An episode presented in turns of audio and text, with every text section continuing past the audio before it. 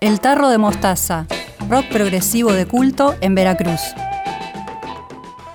Y nos vamos a México para recordar una banda pionera del rock progresivo y psicodélico, nacida a finales de los 60 en Poza Rica, en el estado de Veracruz, Estamos hablando de El Tarro de Mostaza, una banda que duró poquito y lanzó solo un disco, pero que sin embargo es considerada una de las bandas esenciales del rock de México y que fue valorada con el tiempo cada vez más y hoy se podría decir que es casi una banda de culto. Una banda que se caracterizó porque en el contexto en el que surgió, mayormente las bandas eh, hacían covers y esta banda tenía temas propios en español, lo cual no era común en ese marco. Por eso es recordada como una banda pionera en grabar música original de rock en ese país. También venían de Veracruz, cuando toda la escena estaba instalada más que nada en la capital. También se es recordada por su creatividad, era una banda que buscaba sonidos nuevos, que exploraba, que logró desarrollar un estilo propio en muy poco tiempo, tenía este contenido también psicodélico, un sonido muy característico que le daba el órgano farfisa que, tocaba uno de sus integrantes, Jorge López, que era eh, además el compositor de las canciones del grupo, también había fuzz, improvisaciones, el disco tiene aparte de los el único disco que lanzaron, que es del mismo nombre de la banda, tiene poquitos temas, pero tiene una abertura que dura 20 minutos, que es realmente un viaje a través de este órgano, así que recomiendo escuchar. Los otros integrantes de la banda eran Juan Felipe Castro en guitarra, Francisco Javier vocalista, Oscar García en batería y Santiago Galván en bajo.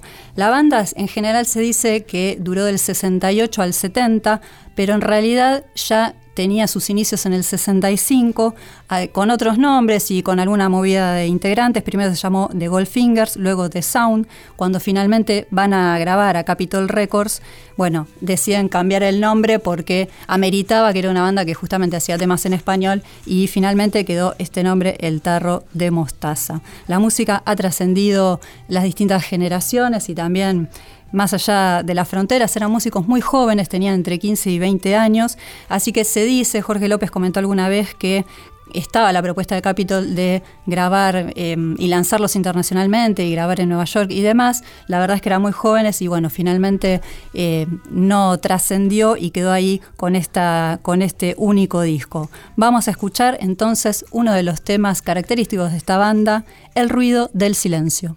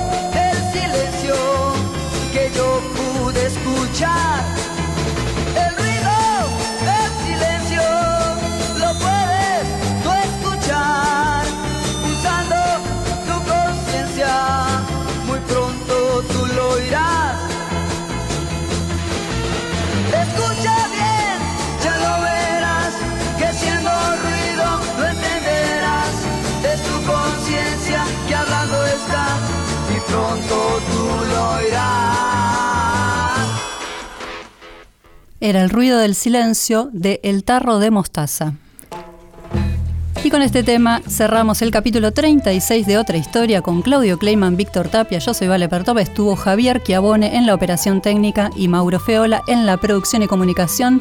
Nos siguen en las redes arroba Otra Historia OK. Hasta la semana que viene.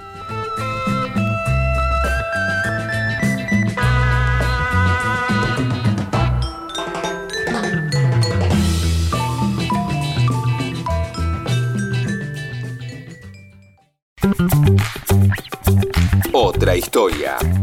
Con Claudio Kleiman, Víctor Tapia, Valeria Pertón y Mauro Feola.